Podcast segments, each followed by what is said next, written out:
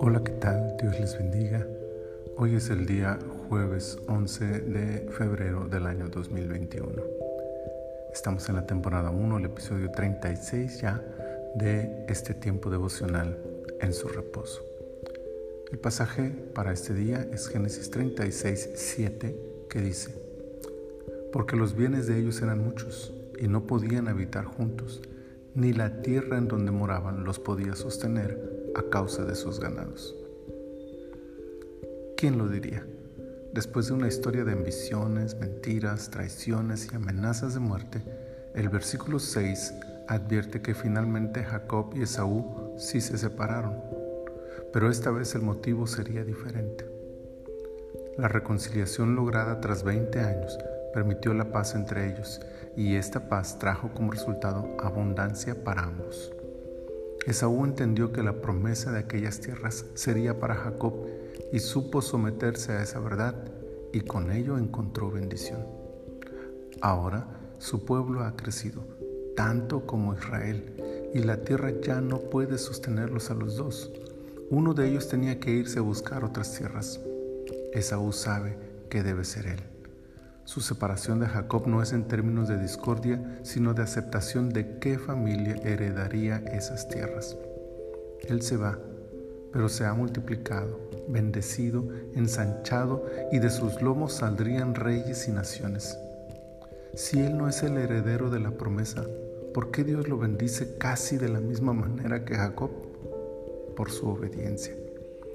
Su aceptación del lugar que ocupará en la historia incluso sin saber de la salvación del mundo a través de la familia de su hermano, lo lleva a experimentar cuidados y abundancia provistas por Dios.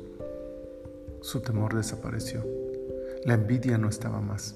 Y justo ahí es donde radica la paz interior y la posibilidad de encontrar plenitud y abundancia.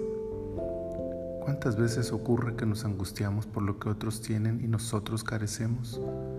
Cuánto tiempo perdemos y cuánto nos desgastamos por alcanzar a tener lo que otros. Si aceptáramos la voluntad de Dios sobre la bendición que Él otorga a los demás y nos ocupáramos de mirar en someternos a esa perfecta voluntad, la paz reinaría en nuestros corazones.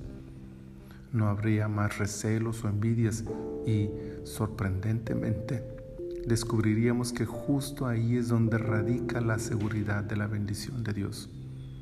No prosperaremos plenamente hasta no entender esta verdad.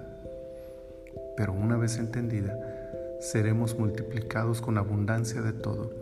Dios nos bendecirá al concentrarnos en su voluntad y no tendremos falta de ningún bien.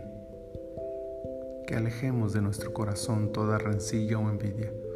Que miremos el éxito de otros solo para celebrarlo y que sometidos a la voluntad de Dios, trabajemos en encontrar su bendición a la obra de nuestras manos. Seguramente así será y será multiplicada la abundancia de nuestros graneros. Bendito Señor, aleja de nuestros corazones toda envidia, todo recelo por el éxito de otros, por la prosperidad que tú has dado a otros. Déjanos, Señor, aceptar tu voluntad para ellos y someter nuestras vidas a tu voluntad para nosotros. Y en ellos, Señor, encontrar serenidad, tranquilidad, paz, confianza. Concentrarnos, Señor, en lo que tú planeas para nuestras vidas.